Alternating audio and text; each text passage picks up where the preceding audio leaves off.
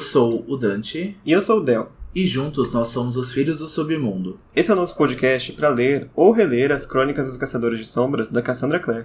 Bom, então chegamos ao, à nossa nona semana e ao nosso nono capítulo de Cidade dos Ossos. Hoje o episódio é super especial porque marca então aí o fim da primeira parte, né? O fim da primeira parte do livro da Cidade dos Ossos. Na próxima semana a gente já inicia aí com tudo o décimo capítulo e a segunda parte. Exatamente. Hoje a gente vai ler e comentar o capítulo 9, o ciclo e a Irmandade. E semana que vem a gente vai entrar com tudo na segunda parte, cujo capítulo já chama Cidade dos Ossos. Então a gente passa dessa de toda essa introdução, desses mistérios começando a ser revelados, vai ter um pouco mais de ação nessa segunda parte, né? Vai ser bem interessante. É bem interessante a segunda parte, porque, como o Del disse, a gente então tem a, resolução de alguns mistérios, a gente então tem mais ação, a gente conhece personagens que são característicos né, dos livros, a gente então tem aí os primeiros encontros, a gente tem as primeiras aparições, né, mais uhum. propriamente ditas assim. Principalmente de, de outros seres do submundo, né? Que a gente só viu caçadores até agora. Sim, a segunda parte tem aí um, um ser do submundo bem específico aí, fan favorite da galera. Então a gente tá muito ansioso para comentar, para chegar para a segunda parte, mas a gente também quer saber de vocês, o que vocês acharam desses primeiros nove capítulos do livro até agora. Então a gente quer chamar vocês para ir conversar com a gente nas nossas redes sociais, que o nosso Instagram é arroba Filhos do Submundo e o Twitter é arroba filhos underline do submundo. Não deixe de ir lá conversar com a gente, dizer o que vocês acharam dessa primeira parte e quais são as expectativas para os próximos capítulos, né, e para a segunda parte do livro. É isso mesmo, a gente está sempre tomando cuidado para responder todo mundo que, que vem conversar com a gente. A gente até agradecer quem já veio falar com a gente, dar uma mensagem, dar algumas ideias. Estamos muito felizes com a recepção. Bom, mas vamos então para o nosso episódio propriamente dito. Vamos para o episódio 9, vamos a sinopse. Lá. Vamos para a sinopse. Claire, Simon e Jace saem do apartamento de Luke e vão rumo ao Instituto de Nova York para discutir com Rod os eventos recentes. Após um breve encontro com o gato Church e Isabelle, que se arriscava na cozinha do instituto, eles se reúnem com o professor, que faz uma revelação surpreendente sobre o ciclo de Raziel. Hum, voltamos então de novo ao assunto do ciclo, né? Voltamos de novo com essas novas informações que são bem chocantes e bem importante para o restante do livro. É, e tão chocante foi o final do capítulo passado. Se vocês lembram, o Jace tinha revelado que ele ficou cara a cara com os assassinos do pai dele, né? Sim, né? O Pangborn e o Blackwell é, são conhecidos por ser os emissários do Valentim. E o Jace lembrou que esses foram os mesmos que mataram seu pai. É dito, né, pela Isabelle que o pai do Jace morreu quando ele tinha 10 anos de idade, assassinado, né, por outros caçadores de sombras, e a gente descobriu aí de forma bastante chocante que era o Blackwell e o Pangborn no episódio passado, lá com o encontro com o Luke. É, infelizmente ele acabou presenciando a cena toda, deixou ele bastante traumatizado, digamos assim. Mas é bom ficar ciente que é, até então a gente não sabe os detalhes da, da morte do pai do Jace ainda. Acredito que nesse livro mesmo a gente já descobre mais sobre isso, né? Sim, a gente já descobre é, mais sobre esse assassinato, a gente vai entender a história toda, mas a gente já então começa de onde a gente parou, né? É, poucos minutos depois, a Clary até quis tocar o braço do Jace, né? Mas ela se sente bastante hesitante nesse momento, porque ela não consegue. Uh... Ela ficou meio sem saber como, como lidar, né? Porque ele estava bastante abalado, ela não sabia se tocava nele, se falava alguma coisa. nesses momentos, às vezes, é melhor até ficar quieto, né? Se for pra ficar que nem o Simon tentando fazer piada com outras coisas para distrair, não ajudou muito, né? É, a Clary tá bastante hesitante mesmo. Ela não sabe como agir porque, afinal, ele acabou de reencontrar os caras que assassinaram seu pai. Então esse momento é muito difícil pro Jace até assim, ele tá bastante quieto nessa hora, ele tá bastante silencioso. A Claire até descreve que ele tá sem expressão no rosto, que é quase incomum que o Jace tenha esse, esse, tipo de atitude, né? Então deixou ele bastante abalado agora. Então eles decidem sair do apartamento do Luke, né? Antes que ele volte, porque ele parecia que ele ia voltar muito breve. E então Jace vai trancando tudo, né, com a Estela, pra então disfarçar aí qualquer aparição e qualquer entrada que eles tenham feito no apartamento. É, ele ainda assim consegue, talvez seja até parte do treinamento de caçador, né? A mesma balada ele ainda tem um pouco de, de lógica, né? De se preocupar com trancar tudo e não deixar rastro. E nisso eles seguem para retornar para o instituto, para poder contar pro Rod o que, que eles viram, o que eles descobriram, né? E aí eles decidem pegar o metrô para chegar no instituto de novo.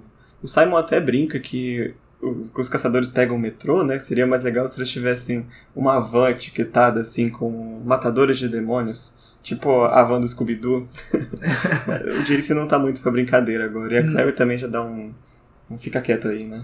Sim, a Clary até interrompe, né, o, o Simon nessa hora, porque ela realmente, né, não tá ali. O clima não está pra brincadeira nesses momentos. E ele até olha pra Clary com um jeito meio acusador, né? Tipo, de que lado você está? Né? Porque ela claramente tá ali uh, em prol do Jace, né? Ela tá ali do lado dele e o Simon fica com ciúmes de novo da Clary. E já no caminho pro metrô, a Clary começa a pensar que o Blackwell e o Pangborn sequestraram a sua mãe. E ela começa a imaginar que se esses dois também foram culpados, né, pelo assassinato do pai do Jace, é possível que o Jace ajude a recuperar a sua mãe, porque os dois casos estão envolvidos, né? Então ela assume que ele pode ajudar. É um pensamento bastante sério, eu gosto desse, dessa linha de raciocínio, porém um pouco fria, porque ela imaginou, né, se colocar o problema dela acima um pouco e talvez igual ao problema do Jace, né? Então, assim, mas não faz mal ela pensar nisso, raciocinar sobre isso, porque afinal, uh, esses dois também são suspeitos, né, de sequestrar a sua mãe. É isso, ela meio que percebe que os dois agora têm um inimigo em comum, né? Então isso vai dar mais combustível pro Jace ajudar ela a encontrar essas pessoas e recuperar a mãe. De certa forma é um pouquinho frio assim de pensar no momento, mas é, né, não é tão ilógico assim, né? E depois dessa viagem breve, eles chegam no instituto e, e é a primeira vez que o Simon tá no instituto, né? Só que o que ele vê com os olhos mundanos dele é uma catedral meio caindo aos pedaços, né? Com faixas de polícia, janela quebrada, tudo. E aí ele já pergunta se o Jace mora nesse lixo de lugar. Bastante mal educado, né? Pra dizer o mínimo, porque você chega na casa da pessoa, você já chega falando mal da casa dela, né? Do lugar onde ela mora.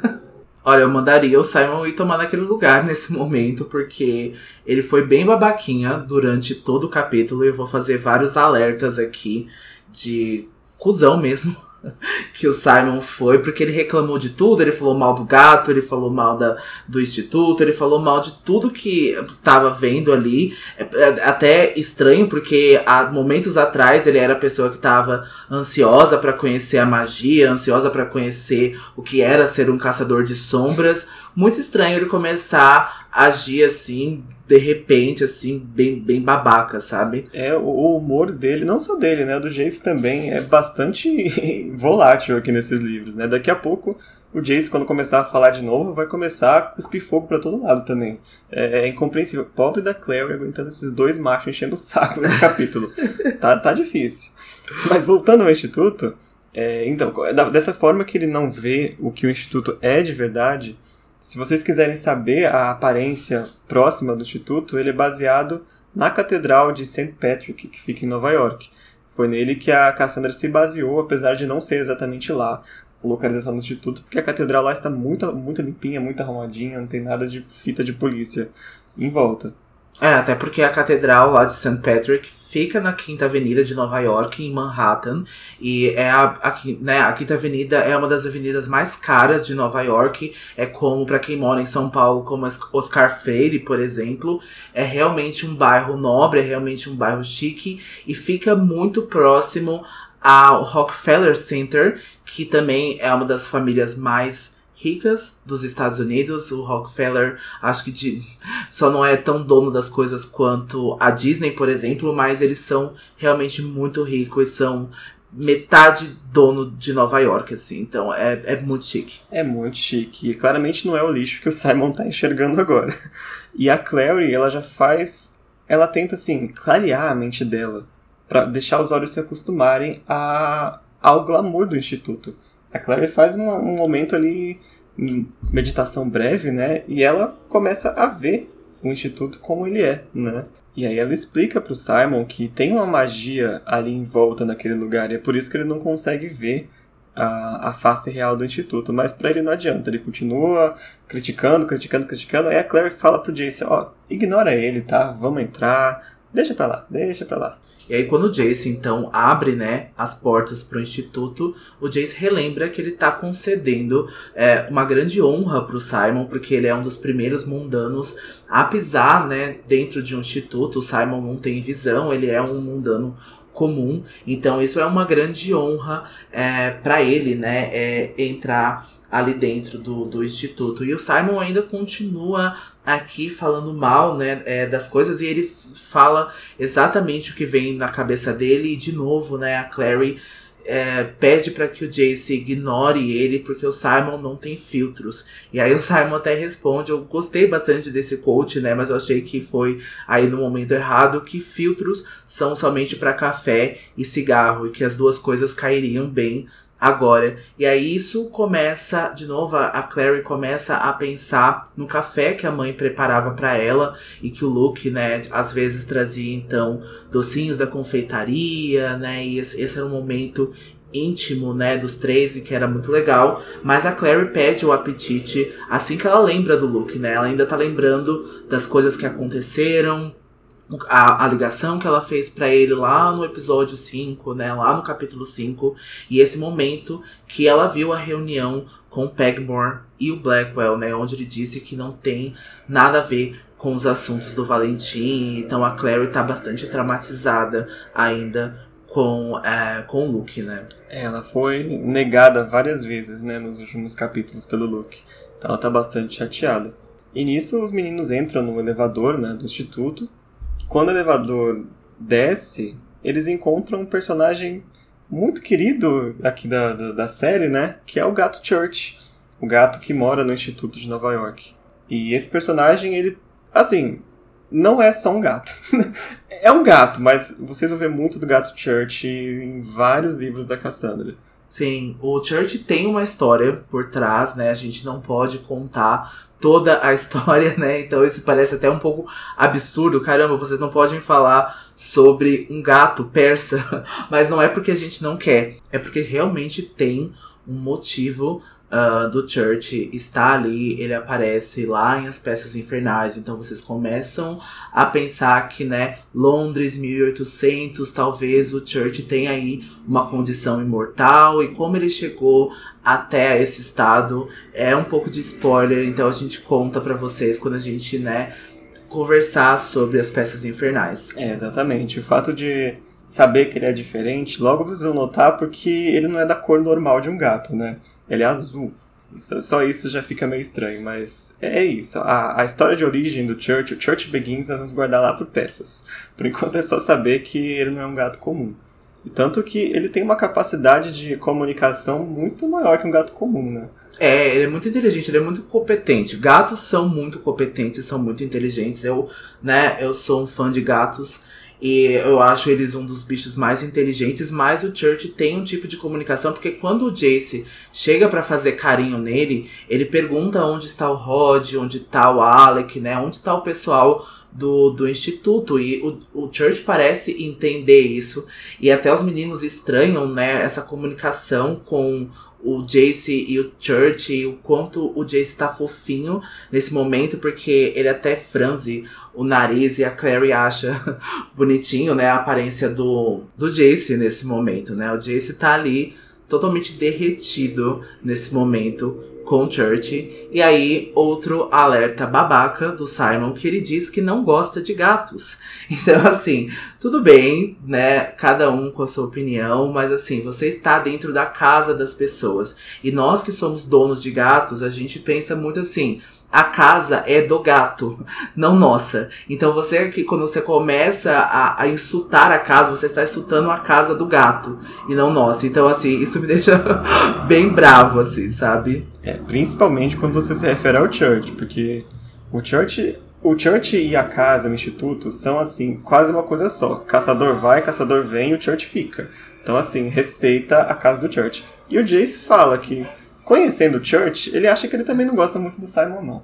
Não, eu acho que ele não vai gostar do Simon, assim, nunca, porque o Church ele tem é, realmente uma opinião forte sobre as pessoas e ele como qualquer gato, eu acho ele só vai com as pessoas que ele gosta e que ele se importa, né? Uhum. E nisso, ou quando o Jace pergunta, né, onde que tá o Alec, o Rod, o Church começa a indicar o caminho onde possivelmente eles estão. Então, e aí pelo caminho do instituto, né, o Simon se assusta pela quantidade de quartos que tem no local e pergunta quantas pessoas moram ali. E a mesma explicação que o Jace contou para Clary, né, quando ela visitou também, quando ela acordou, né, uh, daqueles três dias ali uh, inerte, né, é, ele, ela explica agora pro Simon, né? Ela explica então que o instituto serve, né, para então acomodar vários caçadores de sombras e que ele funciona também como instituto também de pesquisa e também de, né, combate. Então assim, ela dá essa explicação aí bem breve do que que é o instituto é, para o Simon. E o Simon tá bastante incomodado, ele tá bastante hostil com toda a, né, o tour pelo instituto e esse momento. E a Clary pede para que o Simon entre na onda e que confie nela. E ele diz que sim, confia na Clary, mas ele não confia no Jace, né? Então, e a Clary fica bastante incomodada porque ela entende que o papel do Jace agora é ajudar ela, né? E o Jace é uma das únicas pessoas que sabe sobre o sequestro da mãe, os ataques que ela teve no apartamento. Então, ela pede para que o Simon, né, diminua aí um pouquinho o surto e entre nessa nessa onda. E aí o Jace ainda tá caminhando, né, uh, para o que parece ser a biblioteca, pro Rod ou pro, pro Alec e o Jace tá numa conversa ali muito entretido, né? E a Claire até pensa, nossa, o que, que eles podem estar tá discutindo, né? O preço do atum? Porque, né, o que, que você conversa com um gatinho assim? É, eu me pergunto, né, como que o Jace entende o que o Church fala, ou Mia? Eu não sei como que funciona isso, não sei se é convívio, se é alguma telepatia, ou se ele simplesmente entende assim, igual você entende o seu, seu bichinho, sabe? Quando ele. Um latido específico assim, você tem uma noção do que, que é, né? É, eu acho que é basicamente isso, eu ia dizer isso, né? Você entende pelo corpo, né? Pelo, pelo olhar, pelos traços que o, que o gatinho dá do que, que ele tá dizendo, né? O que, que ele tá querendo dizer com essas expressões. É, e a Clary continua falando com o Simon e ela explica justamente isso. Que ele precisa tentar confiar no Jace, porque agora ele é a melhor opção que ela tem para encontrar a mãe dela. E aí o Simon diz que ele tá com uma sensação estranha, né, de estar tá ali dentro do instituto. E a Clary até lembra de quando ela acordou, ela também sentiu uma sensação estranha, mas no caso dela foi uma sensação é, boa, quase uma nostalgia, né, uma familiaridade com o local. E o Simon tá com um sentimento de repulsa com relação ao Instituto, né? A gente até conversou em off aqui se seria algum tipo de efeito do glamour como um danos ou se é só efeito do ciúme do Simon mesmo com a Clary, ou uma mistura de ambos, né? Que causa essa sensação tão ruim pro Simon. Sim, a Clary, né, como uma caçadora de sombras, né, agora como a gente sabe que ela é uma caçadora de sombras, encontrou essa sensação de pertencimento, né, dentro do instituto. Então, mesmo ela não sabendo aonde ela estava, eu acho que o corpo e a mente dela soube desde o início que ela estava na casa dela, né, como se fosse a casa dela, porque o instituto para muitos dos caçadores de sombras é a sua casa. Então, acho que é normal a Clary pensar ali é, ter essa sensação de pertencimento mesmo. E pelo Simon estar tá bastante hostil e desconfiado, a Clary sugere que ele não precisa realmente ficar do lado dela agora, né? Porque ela realmente precisa resolver essas coisas. Então ele não precisa ficar ali. Mas o Simon nega e diz que realmente precisa ficar do lado dela. E até que eles chegam na cozinha do instituto, né?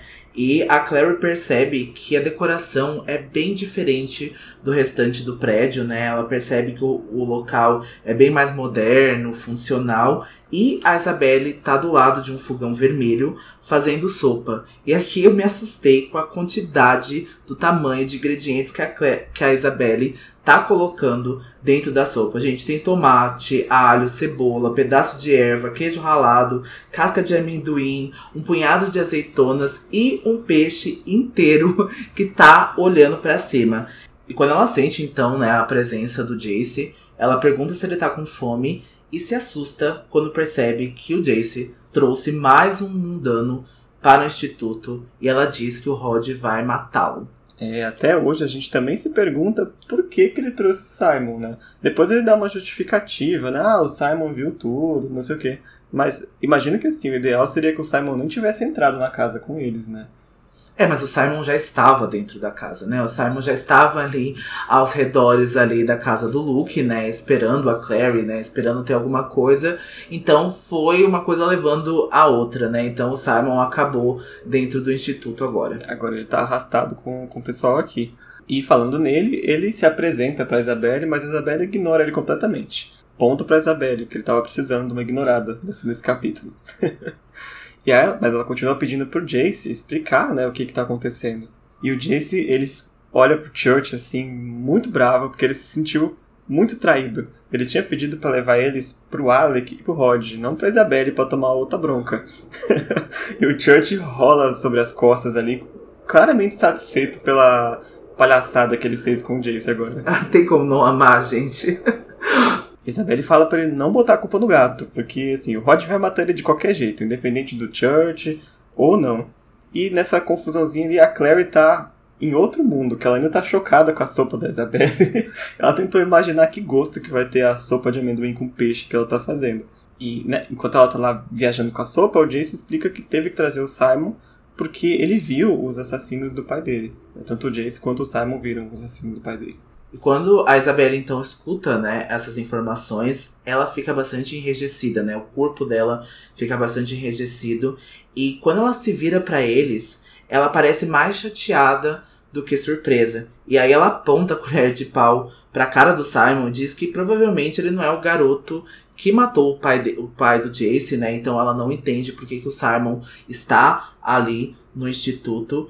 E para surpresa da Clary, o Simon está arrebatado olhando a Isabelle assim, encarando a Isabelle de boca aberta, de queixo caído, e a Clary percebe irritada, né, que a Isabelle é o tipo de garota que o Simon gosta, né? Ela é alta, glamurosa, linda, e a Clary percebe que talvez a Isabelle seja o tipo de todos os garotos, ela seja o tipo de todo mundo praticamente. E aí a Clary fica bastante enciumada, né, com essa beleza clara e pergunta o que que se aconteceria se a Clary despejasse todo o conteúdo da panela, né, da sopa na cabeça da Isabelle. E aqui eu acho que ela ainda continuaria alta, glamurosa, linda, com sopa na cabeça e muito irritada com a Clary, provavelmente, né, batendo nela com um chicote. Provavelmente.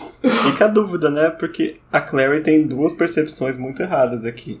Primeira que a, a, a claro, a Isabelle talvez seria o tipo de garota que o Simon gostaria, mas ela não compreendeu uns capítulos atrás que por enquanto ele só tinha os olhos para ela, né?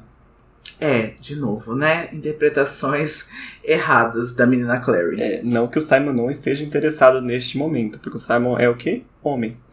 então isso acontece. E segundo, que, né, de novo, esse, esses ciúmes com a Isabelle só por ela ser o que ela é, né? A Isabelle não fez, por enquanto, nada, assim, contra a Clary. Pra né, ter esse pensamento tão, tão grosseiro, né? Sim, é grosseiro, né? Porque. Mas a Isabelle, ela. Acho que ela realmente. A beleza dela é, é assustadora, né? A gente se assusta quando uma pessoa é realmente alta, bonita, atraente, glamurosa, quando ela tem essa confiança, né? A confiança muitas vezes é sinônimo de arrogância, não que isso é, é de fato, né, da, da Isabelle, mas isso realmente assusta as pessoas, né? Isso dá ali um, um passinho para trás. Mas, de novo, né? Isabelle não tem culpa de ser bonita. então, assim, né? É, preconceito pra, por ser bonita não existe, gente. Então. É, e de novo, a Clary tem essas ideias com base nas próprias inseguranças, né? A Clary de forma nenhuma é uma pessoa feia. Mas a insegurança dela às vezes causa ela ter esse tipo de pensamento, né? É, é normal. Não estamos julgando. É um pensamento muito normal quando você tem qualquer insegurança com a aparência, né? Sim. Então Jace fala para ela que se o Simon fosse um dos assassinos do pai, talvez ele nem estaria vivo agora. Ameaçou. Apesar que ele também não avançou em cima dos assassinos reais do pai. Né? Então foi uma ameaça meio jogada ali. E aí a Isabelle, nesse momento, derruba um pedaço inteiro de peixe no chão. Que é mais do que motivo pro Church pular em cima do peixe e agarrar a comida que, na real, é o motivo dele ter vindo pra cozinha em primeiro lugar. Sim, eu acho que ele sabia que ele ia ser alimentado nesse momento. Provavelmente. Ele tinha consciência do que a Isabelle vai falar agora. Porque o Jace chama ele de gordo e a Isabelle fala que ele não tá gordo. São as outras pessoas que não comem a comida. É, e aqui o Jace entra em um território bastante perigoso porque ele diz que come sim a comida, só que ele não come a comida dela, porque ela não cozinha bem. E a... isso é bastante perigoso. Isabelle fica bastante tensa nesse momento e ela até explica que essa receita, né, dessa sopa de amendoim com peixe foi um duende aquático que ensinou para ela e ele disse que era deliciosa, né? E aí o Jace e ela pergunta assim, né? O que que você disse? É exatamente isso que, você tá, que eu tava pensando. E aí o Jace fala assim: Não, eu tava dizendo que eu tava com fome, que eu vou procurar um outro lanche. Aí ela fala: Ah, tá, tipo, né? Foi bem o que eu pensei. É, parece que outra pessoa que vai terminar com a sopa na cabeça daqui a pouquinho. e eu acho que é a primeira vez agora nos livros que a gente vê uma característica muito legal da Isabelle, porque ela tem bastante contato com outros membros do submundo, né? Ela tem uma, uma um caderninho de, de telefones muito bom. Ela tem que ela vai usando conforme eles vão passando contatos membros de várias, várias facções, né? Sim, a, a Izzy é, realmente tem muito contato, né? É, mais do que o Alec e o próprio Jace, isso é normal de alguns caçadores de sombras, né? É, se manter então aí um pouco separado, entendendo o seu papel, né, de caçador de sombras, que é matar demônios e controlar os submundanos quando precisa. A Izzy já não, já vê eles como iguais, né? Iguais em sociedade. Então ela sabe que quando precisa ela vai lá, mexe os pauzinhos dela, né? Entra em contato com o submundo. É, é, é bem legal essa visão que a Isabelle tem uh, do mundo, né? Da sociedade. É, e depois se revela muito útil, menos nesse momento com essa receita de sopa de peixe. Mas em outros casos é bastante útil para todo mundo. Aí o Jace começa a fuçar a geladeira, né? Atrás do lanchinho que ele ia procurar. A Claire fica até surpresa com a fome que ele tá depois de ter tomado um choque tão grande, né? Mas imagina, né, se a gente lembrar que ele não comeu nem o sanduíche da Doroteia no dia de hoje, ele tá sem comer desde manhã. então ele tá com fome. E a Claire observa como é que tá a geladeira do instituto. E ela vê que tá cheio de comidas vencidas, aparentemente ninguém tá cuidando muito bem.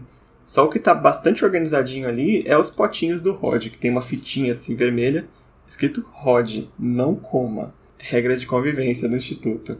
A Clary até brinca que o Rod parece até algum colega de quarto maluco deles, né? Não necessariamente alguém que está responsável pelo, pelo instituto.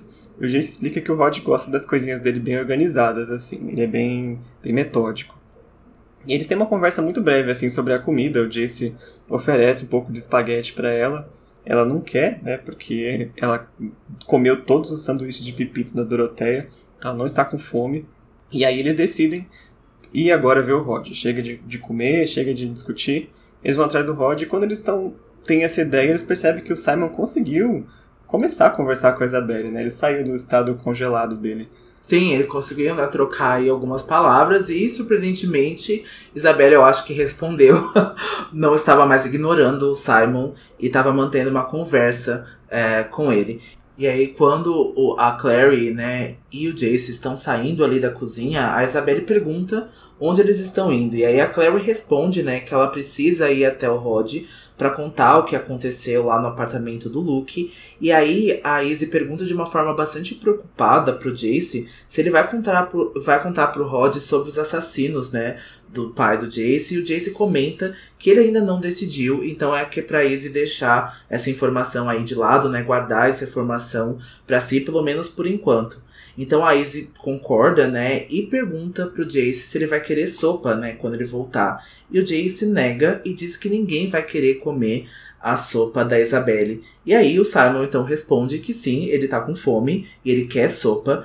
E o Jace, aqui, outro alerta de babaca, responde que o Simon não quer sopa, que ele só está querendo tentar transar com a Isabelle e por isso que ele tá tentando agradar ela. E todo mundo fica assim muito, né, tenso nessa nessa hora, tem um climão ali entre os, entre os quatro, né? A Isabelle fica, né, claramente assim, ela fica bastante até desconcertada e o Simon também.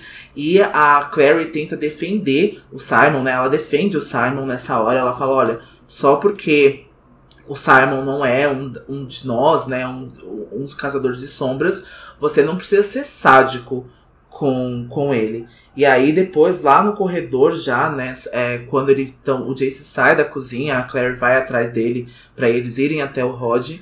O, o, o Jace explica essa atitude, o que eu não concordo, que eu não compro essa atitude, porque ele fala que uh, o que ele falou pro Simon, ele tava tentando defender ele da Isabelle, porque a Isabelle é uma garota que provavelmente pisaria no coração do Simon de salto alto e ele, né, ficaria humilhado e de coração partido. E eu não concordo com essa atitude. É uma técnica meio estranha, né? Ah, eu quero evitar que ele seja humilhado, então eu vou humilhar ele logo na frente dela para passar de uma vez. Basicamente é o que ele tenta fazer. E aí a Isabelle serve um pouquinho da sopa, né, numa vasilhinha e serve o Simon. É, a Claire percebe que ela tá até com um sorriso no rosto ali, mas é meio desconcertada, meio achando graça, tá aquela, né, aquele flirt saudável que a Isabelle sabe fazer muito bem. E aí ela pergunta se o Simon vai acompanhar eles, né, na, na reunião com o Rod, e ele diz que não, vai ficar ali pela cozinha, já que ele tá com fome, então boa sorte para ele comendo a sopa, porque apesar do, da forma muito babaca que o Jace falou a informação, de fato as comidas da Isabelle não são o melhor que o Instituto tem a oferecer, né? não, a Isabelle não é, é, uma cozinheira, né? Então, e isso é explicado agora, né? Porque quando eles estão andando no, no corredor, e aqui outro momento que eu não entendi, desculpe, eu acho que eu me perdi um pouco. A Clary pede desculpas por, por estourar com o Jace nesse momento, né? Dizendo, né, nossa, você foi sádico com o Simon e eu não entendi porque de fato o Jace foi sádico, né? Ele só precisava reconhecer isso, mas ela, né, então diz que o Jace também estourou com ela algumas vezes e o Jace que é algo inquietante sobre ela, né? Ele não sabe responder, ele não entende muito bem. E a Clary até pensa em perguntar, né, se isso é no bom ou no mau sentido, né, da palavra, mas ela fica com medo do Jace fazer uma piadinha de mau gosto, né, assim, é, sobre o assunto. Então ela aborda outro tema, né, perguntando se a Isabelle sempre cozinha para eles. E o Jace nega e diz que quando a mãe da Izzy, né, a Marise, que a gente já falou sobre ela, né, que ela então funciona como uma uma embaixadora e também administradora do instituto, junto Sim. com o marido dela. Sim, e aí quando eles estão no instituto, ela cozinha para eles e o Jace, né, fala que a Marise é uma cozinheira maravilhosa. Então a Claire pergunta, né, por que, que a Marise não ensinou para Izzy uh, a cozinhar e o Jace responde que a Marise é uma das primeiras caçadoras de sombras mulher a receber um treinamento tão sério quanto os homens. E a Marise até frequentou a Academia dos Caçadores de Sombras. Apesar de no passado haver outras caçadoras de sombras, essas eram treinadas por seus pais e tutores, né, no lugar de treinamento, né, no lugar de treinamento, mais ali pelos institutos, né, ou pelas suas próprias casas. E o Jace explica que a Marise não ensinou a filha, a Isabelle, a cozinhar, com medo que ela fosse ficar presa nessa tarefa e não ser uma guerreira é bastante curioso. A gente ficou é, relendo o livro, ficamos bastante é, questionando né, essa informação, se estava correta ou não. A gente, claro, a gente deduz que, sendo o primeiro livro, a Cassandra não tinha ideia do, da dimensão que o universo dela ia tomar. Né? Mas, esquecendo que é um, um livro, a gente supôs justamente isso. Né? A Marise foi uma das primeiras caçadoras, ela e as colegas dela, que frequentaram a academia, tiveram um treinamento todo completinho, bonitinho, como qualquer outro homem teria porque era mais comum que as caçadoras elas fossem treinadas justamente com cozinha ou com armas, com runas e outro tipo de tarefas que não fosse combate. Apesar que quando a gente lê a, os livros que são prequela, quase todas as personagens são caçadoras guerreiras, mesmo no século XIX. Então tem essa informação que é um pouco contradizente, mas a gente imagina que tipo não era tão organizado para todas elas serem iguais em treinamento até a época da Marise, lá nos anos 80, anos 90, né? Sim, porque a gente realmente conhece, né, uh, outras caçadoras de sombras, né, nas séries prequelas, a gente conhece que elas fazem as mesmas coisas que os homens fazem, né, do que os homens caçadores de sombras fazem. Então elas também treinam, saem patrulhas, lutam com demônios, é tudo normal, mas antes podia se a família podia ser responsável e ela podia dizer sim ou não pelo treinamento de uma caçadora de sombras mulher e isso começou a mudar com a Marise, né, lá nos anos 80, nos anos 90, que as mulheres então conseguiram adquirir esses direitos e elas conseguiram frequentar a academia e serem treinadas e reivindicar. É uma parte bem legal uh, do livro, né, bastante pensar que a Marise abriu aí, né, um precedente, abriu aí uma, uma história uhum. para as caçadoras mulheres, então é, é bem legal.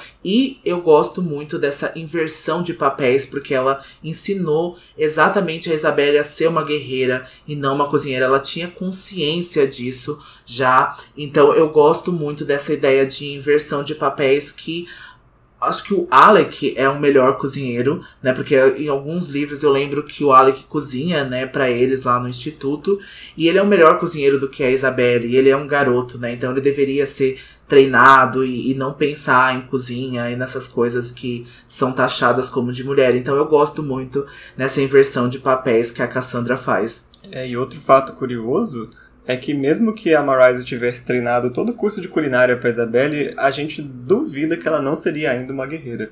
Que a Isabelle é uma guerreira, ponto. Assim, independente de se ela tivesse treinamento ou não, a forma como a personalidade dela é, não deixa ela ser outra coisa que não seja uma guerreira, né? Sim, ó, a Isabelle ama ser uma caçadora de sombras, ela ama ser uma guerreira. Então eu tenho certeza que mesmo que a Marise quisesse que ela praticasse essa função, a Isabelle não faria. Eu acho que ela ainda seria a caçadora de sombras que ela é.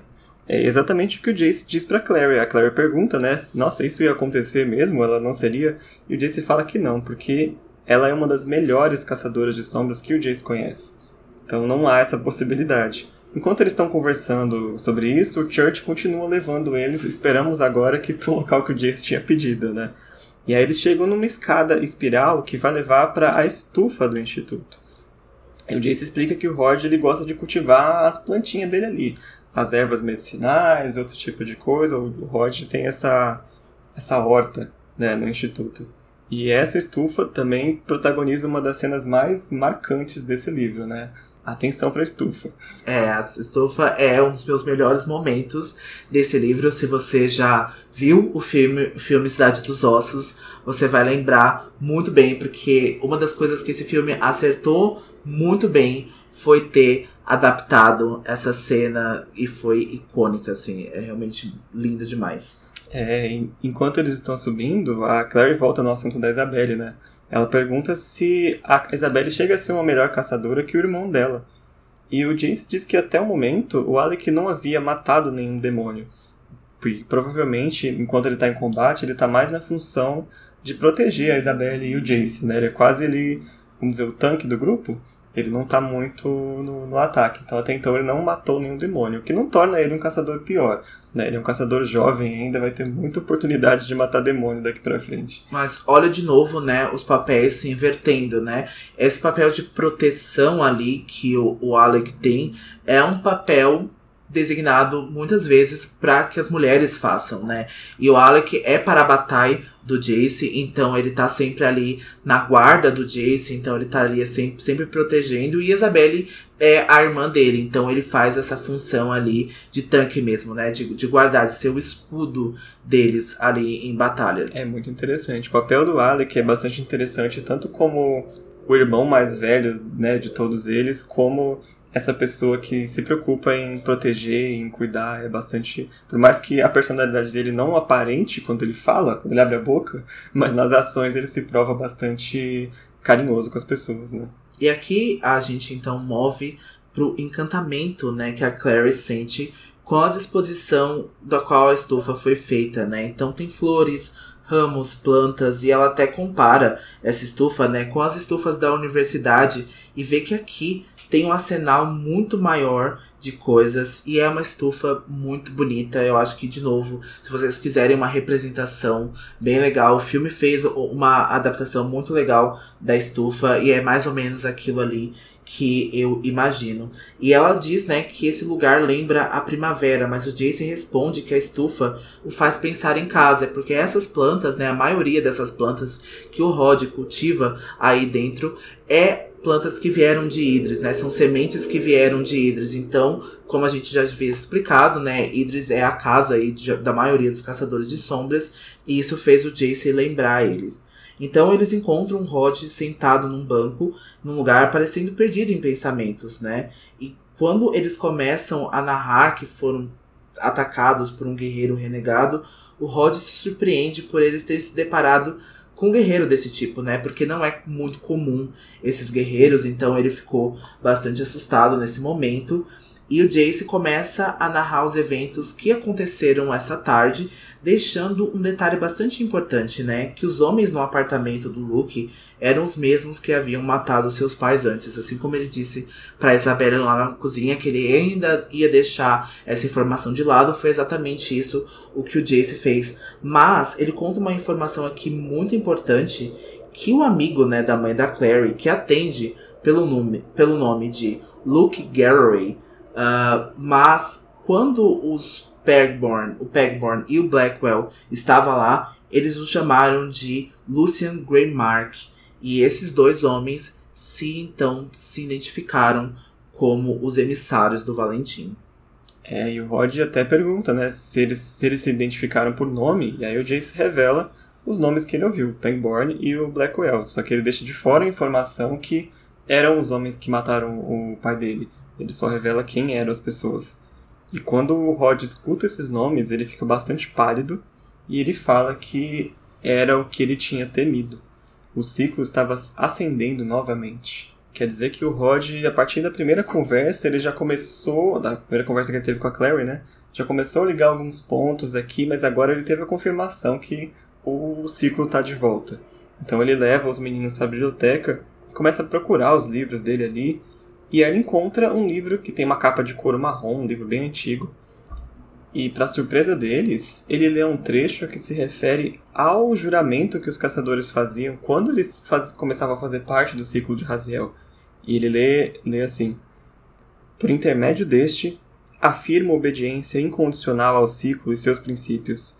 Estarei pronto a arriscar minha vida a qualquer instante pelo ciclo, de modo a preservar a pureza da linhagem de sangue de Idris pelo mundo mortal cuja segurança nos é confiada. É, então, um discurso bastante de obediência, né? Muito do que a gente vê aí em grupos de ódio, que a gente vê em seitas, né? E bastante tenso esse momento, é, né? É interessante que apesar de ser tudo isso, as palavras em si não dão a entender o quanto de mal que o ciclo pretende fazer, né? Ele só diz obediência por uma, uma pureza de linhagem, pela segurança, né? E quando você ouve assim sem prestar atenção, parece que é uma coisa maravilhosa, né? É, parece que é uma coisa muito bela, né? Porque você vai estar tá arriscando a sua vida e tem uma honra nisso, mas a gente tem que lembrar, né, que uma obediência assim incondicional, né, acima de qualquer coisa, é muito perigosa, né? E principalmente por quem tá por trás disso. E é isso que o Rod é, explica, né, agora, porque ele vai explicar de novo, né, os eventos da Ascensão e diz lá que a gente falou lá no episódio 5, né, que a Ascensão, então, foi o momento que o ciclo de Raziel, então, entrou no Salão dos Acordos, né, de 15 em 15 anos, os acordos eles são afirmados de novo, né, para que os submundanos tenham proteção e para que haja, né, um pouco de igualdade nessa sociedade. E o ciclo de Raziel, então, entrou nesse salão de acordos e dizimou aí muitos caçadores de sombras, eles dizimaram muitos seres do submundo. E o Rod explica tudo isso é, e uh, ele explica uma, um detalhe que ele tinha deixado de fora no capítulo 5, que o plano né, do, do ciclo de Raziel não era só dizimar aqueles caçadores de sombras e aqueles submundanos, era em si começar uma guerra, né, é, com eles ali entre o povo humano e o povo do submundo, e uma guerra que eles pretendiam vencer. E o Jace reconhece essa história toda e diz que não sabia que o Valentim e o seu grupo tinham um nome específico. E aí o Rod explica que isso se deve ao fato de o nome não ser mais mencionado entre eles e que até a Clave destruiu a maioria dos arquivos dessa época. Então Jace pergunta por que o Rod ainda tem uma cópia desse juramento, né? Se de fato então a Clave destruiu a maioria do, dos arquivos, ou por que, que o Rod tem esses documentos. E o Rod responde que ele foi aí um dos principais responsáveis a ajudar a escrever esse juramento. E aí o Jace conclui que o Rod então fez parte do ciclo de Raziel, que era dominado pelo Valentim. O Jace foi muito Sherlock Holmes agora, hein? ah, então você é do ciclo. Não, eu ajudei a escrever, mas foi só assim, foi terceirizado. é, e o Rod fala que não só ele, mas muitos dos caçadores do tempo dele fizeram parte desse grupo. E aí ele faz uma revelação bastante chocante, que a mãe da Clary também fez parte do, do ciclo. A Clary sente como se tivesse levado um tapa ela começa a negar, não, minha mãe não é assim, minha mãe nunca faria parte de um grupo de ódio. Mas o Rod diz que a mãe dela não teve escolhas. E todo mundo ficou perguntando, né? Nossa, o que aconteceu? E o Rod termina, né? Conclui esse, essa explicação, revelando que a Jocelyn, na verdade, era a esposa do Valentim. E termina essa parte com a Claire com a cara no chão. Eu já fiquei com a cara no chão, né, com esse detalhe do Rod, né, porque até então, né, até o que mostrou, o Rod não, não fazia parte de um grupo de ódio, né, a gente já sabe que o Valentim, então, assassinou muitos submundanos e caçadores de sombras, e o Rod, né, como tutor, como essa figura, né, tão importante ali para a Clave e para o Instituto, a gente não imaginou que o passado do Rod envolvia esse massacre, né, que envolvia esse, esse, quase que o, movimento né, dos Hitlers, quase do movimento nazista, né, é, dessa coisa, e é isso que a Clary também pensa da mãe, porque né, como que a minha mãe é, participava de um grupo de ódio, como minha mãe participava de um grupo nazista. E ela não tinha escolha. Ela era mulher do Valentim. Eu acho que, assim, a, além mais do que mulher de, do Valentim, ela queria fazer parte disso. Porque, como a gente explicou no episódio 5, uh, ah, o ciclo começou com uma ideia muito boa. Era uma ideia de melhorar o mundo para os mundanos, era de melhorar o mundo para os caçadores de sombras. Então acredito que a Jocelyn inicialmente acreditou nessa ideia do Valentim, ela, ela acreditou nesse ideal de mundo e ela partiu então para participar. E acho que todos eles se surpreenderam muito quando o Valentim começou esse ódio, esse ataque aos submundanos. E isso há um motivo por trás disso. A gente vai explicar mais para frente sobre a história do Valentim e o porquê que isso começou. É, então é bastante surpreendente que a Jocelyn seja, né, foi a mulher do Valentim. E aí, assim, esse é o momento meu Sherlock Holmes que eu começo a investigar. Será que a Clary é filha do Valentim? Será que a Jocelyn se divorciou do Valentim, fugiu do Valentim, casou com o Jonathan Clark, né? Qual o papel do Valentim na paternidade da Clary, né? Então essas perguntas vão ser respondidas, essas, né, esses questionamentos vão, vão aparecer em alguma hora, mas se você ainda tá lendo pela primeira vez, eu vou deixar essa pulguinha atrás da orelha de vocês e eu vou fazer esses questionamentos para vocês ficarem pensando. É, e se você já leu e tá relendo e já sabe o que aconteceu, eu vou deixar um outro questionamento, porque é justamente o início clássico de qualquer líder autoritário maluco, né? Começa-se com uma ideia muito boa e uma ideia que vai no coração das pessoas, seja a justiça, seja a pureza, seja o que for, e vai se transformando nessa situação caótica, né? A gente vê essa história, infelizmente, inclusive na vida real, de como funciona. E é bom pensar na, na cabeça dessas pessoas que a gente já descobriu que eram membros do ciclo, que é no caso do Lucian e da Jocelyn, do Rod e mais outros que a gente vai descobrir, em que ponto ou se chegou a acontecer alguma virada na cabeça deles. Quando que cada um decidiu que seria o limite, daqui eu não faço mais parte, ou então não decidiu e continuou fazendo parte até o fim. Isso é bastante interessante de se, de se pensar, porque nem todo nem toda pessoa que entra né, nesse tipo de, de coisa entrou direto com essa cabeça de eu vou eliminar todos os submundanos. Às vezes ele foi com a promessa de algo que seria bom e acabou se decepcionando, né? E é, fica se pensar em que ponto estavam Jocelyn, o Luke, o Rod, o Pangborn e que ponto estão né, né, nesse ponto da história. Sim, e, e, um outro fato bastante pra gente pensar é a idade, né, deles. Eles não eram é, adultos que são hoje, né? Eles tinham ali entre 16, 17 anos, 18 anos. Então, assim, todos os ideais e crenças estavam um pouco diferente do que eles são é, agora. Então é muito normal, né, um adolescente se apaixonar por uma ideia, ou seja, se apaixonar por alguma coisa específica, de querer fazer parte de alguma coisa, de querer fazer algo de algo maior, né, disso tudo.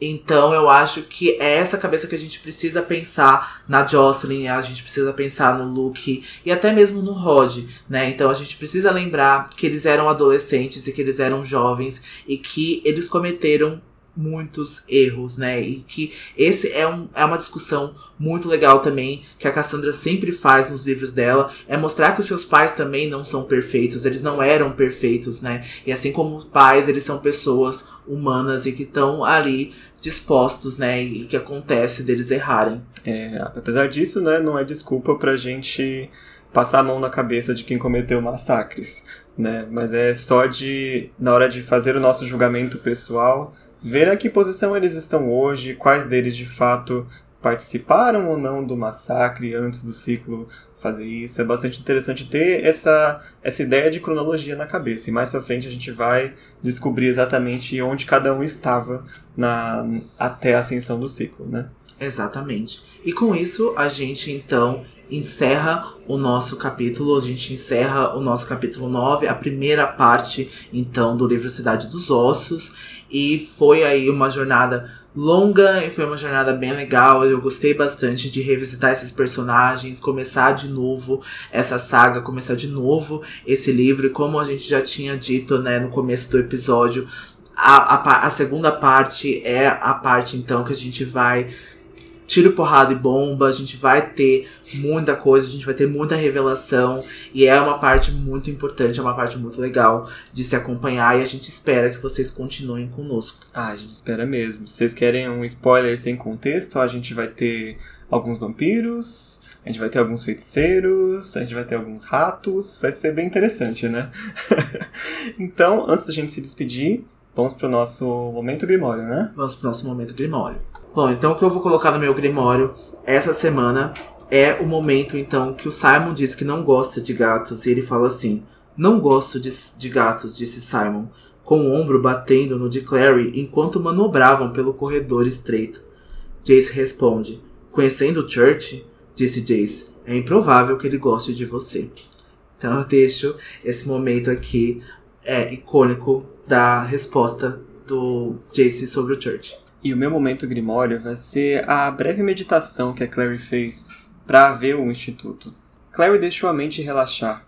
Ela se imaginou pegando um dos trapos de terebentina da mãe e passando na vista à frente dela, limpando o feitiço como se fosse tinta velha. Lá estava, a verdadeira visão, brilhando através da falsa como luz através de um vidro escuro. E é isso, por hoje é só. A gente espera vocês na semana que vem com o capítulo 10, Cidade dos Ossos.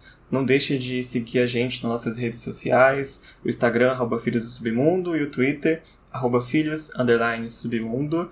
Siga a gente também no Spotify ou na sua plataforma preferida.